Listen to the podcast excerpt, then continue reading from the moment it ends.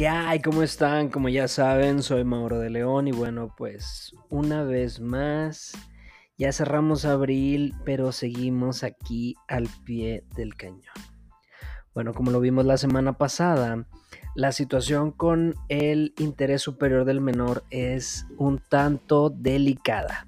Entonces lo que vamos a hacer el día de hoy es ver el otro lado de la moneda. ¿Cómo hacemos para ejercer, para de alguna manera dignificar, valorar y, verlo dentro de los juzgados el tema este del, interés superior del menor, ¿sí? Entonces, bueno, pues les agradezco de nueva cuenta por estar aquí en, este canal, en su podcast. Entonces, la, la situación es ver cómo lo ejercemos en los juzgados, ¿va?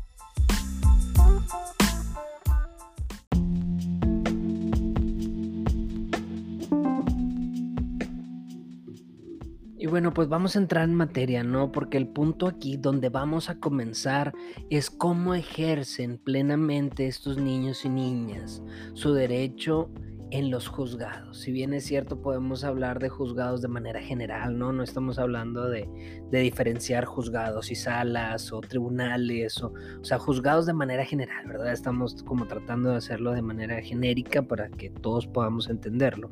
Entonces, la, la, ya en el capítulo anterior les, les trataba de explicar que, pues de alguna manera existe esta esta posibilidad de que los niños y niñas o que todos los menores de alguna manera se manifiesten en los juzgados, ¿no?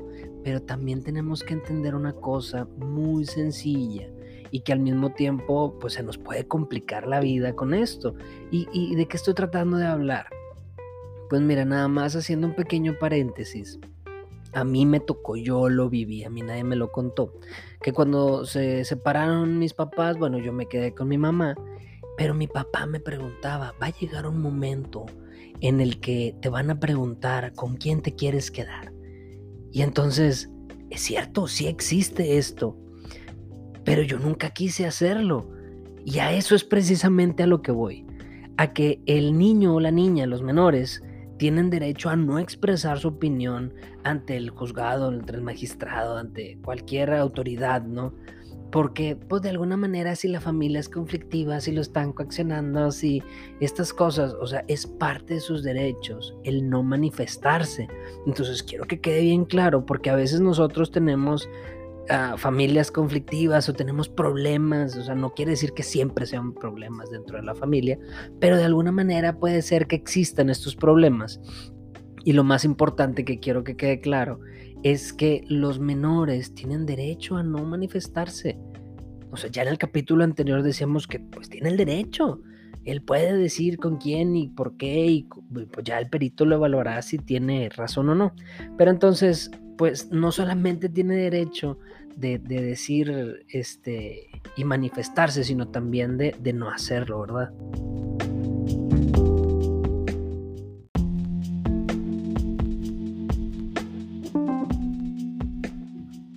Una disculpa que me ganche, pero la verdad es que ya descubrí por qué. Eh, fueron cosas que, que, de alguna manera viví. Creo que es más para tratarlo en terapia, pero ustedes saben que su podcast eh, jurídico, este, su podcast jurídico, es más una catarsis para mí que otra cosa. Entonces, bueno, eh, de alguna manera los menores también tienen derecho a negarse a, convivir con el progenitor, o sea, ya vimos, sí es cierto que tienen derecho, que es más importante el derecho de los niños de ver a su papá que el de su papá de ver al niño. Pero como es más importante el derecho de verlo del niño al papá que del papá al niño, también el niño se puede negar.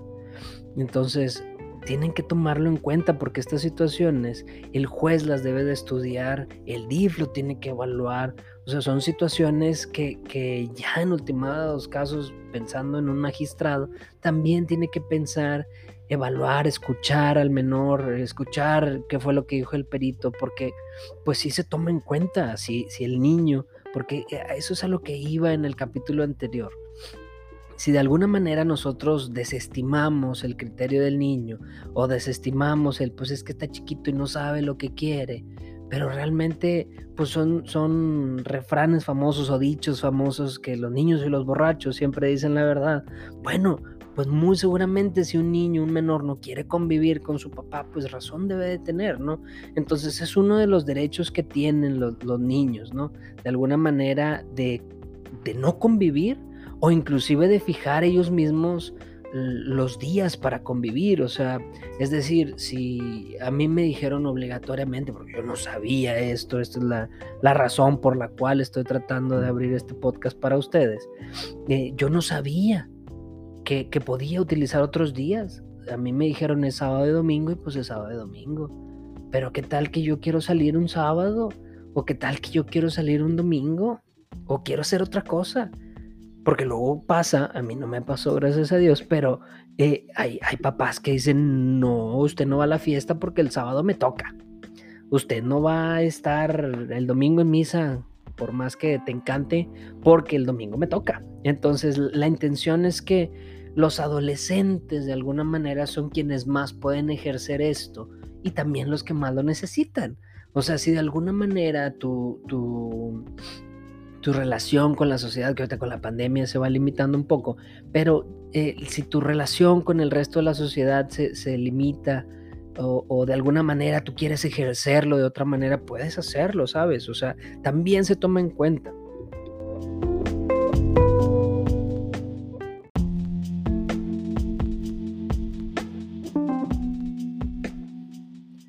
Entonces, bueno, la verdad es que hay, hay muchas cosas, ustedes saben, que los niños tienen derecho a la alimentación, a la educación, a la vestimenta, a la habitación, eh, eh, no sé, hay, un sinfín de, de cosas a los, a los cuales los niños tienen derecho, principalmente nuestros hijos.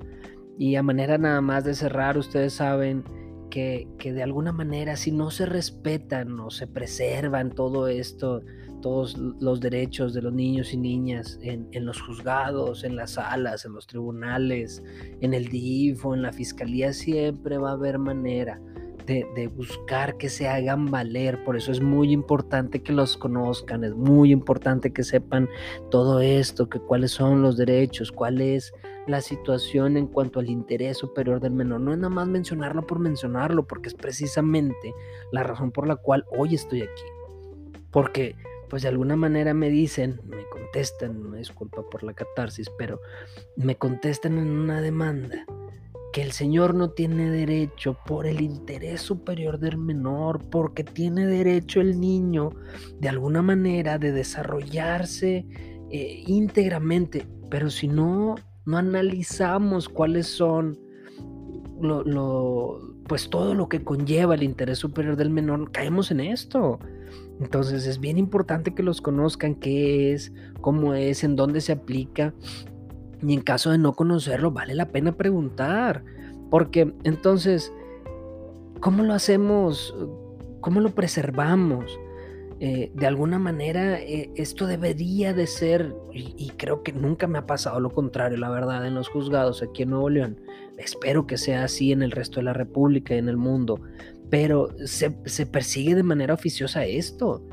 O sea, si yo le digo al juez, oiga, necesito la convivencia, lo primero que responde es, bueno, va, vamos a entrar en, materia, lo voy a analizar, vamos a notificar a la señora que tú estás demandando, al señor que tú estás demandando que tiene la custodia del niño, pero aguántenme tantito, porque le voy a avisar a la fiscalía, señora fiscalía, venga aquí, por favor, preséntese aquí y me ayuda a vigilar el proceso y se conecta en las audiencias para ver qué dicen los papás y hay alguna bronca, ah, bueno, antes de arreglarnos en la convivencia, vayan al centro de convivencia familiar para que lo evalúe un psicólogo.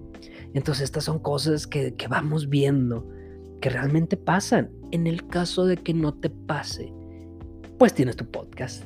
Tienes este podcast que viene y te explica cuál es el interés superior del menor eh, y cuáles son las áreas en donde se aplica porque sí, sí tiene derecho el niño de manifestarse independientemente de la edad.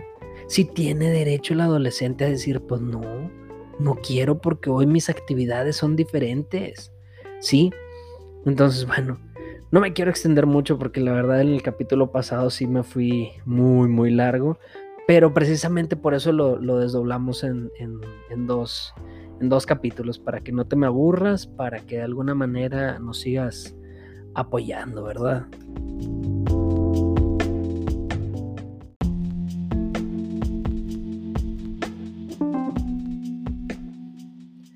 Entonces, bueno, la verdad es que hay, hay muchas cosas, ustedes saben que los niños tienen derecho a la alimentación, a la educación, a la vestimenta, a la habitación, eh, eh, no sé, hay, un sinfín de, de cosas a los, a los cuales los niños tienen derecho, principalmente nuestros hijos. Y a manera nada más de cerrar, ustedes saben que, que de alguna manera si no se respetan o se preservan todo esto, todos los derechos de los niños y niñas en, en, los juzgados, en las salas, en los tribunales, en el DIF o en la fiscalía, siempre va a haber manera de, buscar que se hagan valer. Por eso es muy importante que los conozcan, es muy importante que sepan todo esto, que cuáles son los derechos, cuál es la situación en cuanto al interés superior del menor. No es nada más mencionarlo por mencionarlo, porque es precisamente la razón por la cual hoy estoy aquí. Porque pues de alguna manera me dicen, me contestan, me disculpa por la catarsis, pero me contestan en una demanda que el Señor no tiene derecho por el interés superior del menor, porque tiene derecho el niño de alguna manera de desarrollarse eh, íntegramente, pero si no, no analizamos cuáles son lo, pues todo lo que conlleva el interés superior del menor, caemos en esto. Entonces es bien importante que los conozcan, qué es, cómo es, en dónde se aplica y en caso de no conocerlo, vale la pena preguntar. Porque entonces, ¿cómo lo hacemos? ¿Cómo lo preservamos? Eh, de alguna manera eh, esto debería de ser, y, creo que nunca me ha pasado lo contrario, la verdad, en los juzgados aquí en Nuevo León. Espero que sea así en el resto de la República y en el mundo, pero se, se persigue de manera oficiosa esto. O sea, si yo le digo al juez, oiga, necesito la convivencia, lo primero que responde es, bueno, va, vamos a entrar en, materia, lo voy a analizar, vamos a notificar a la señora que tú estás demandando, al señor que tú estás demandando que tiene la custodia del niño, pero aguántenme tantito, porque le voy a avisar a la fiscalía, señora fiscalía, venga aquí, por favor, preséntese aquí y me ayuda a vigilar el proceso y se conectan las audiencias para ver qué dicen los papás y hay alguna bronca, ah, bueno, antes de arreglarnos en la convivencia, vayan al centro de convivencia familiar para que lo evalúe un psicólogo. Entonces estas son cosas que, que vamos viendo, que realmente pasan. En el caso de que no te pase, pues tienes tu podcast. Tienes este podcast que viene y te explica cuál es el interés superior del menor eh, y cuáles son las áreas en donde se aplica porque sí, sí tiene derecho el niño de manifestarse independientemente de la edad. Sí tiene derecho el adolescente a decir, pues no, no quiero porque hoy mis actividades son diferentes. Sí. Entonces, bueno, no me quiero extender mucho porque la verdad en el capítulo pasado sí me fui muy, muy largo. Pero precisamente por eso lo, desdoblamos en, en, dos, en dos capítulos, para que no te me aburras, para que de alguna manera nos sigas apoyando, ¿verdad?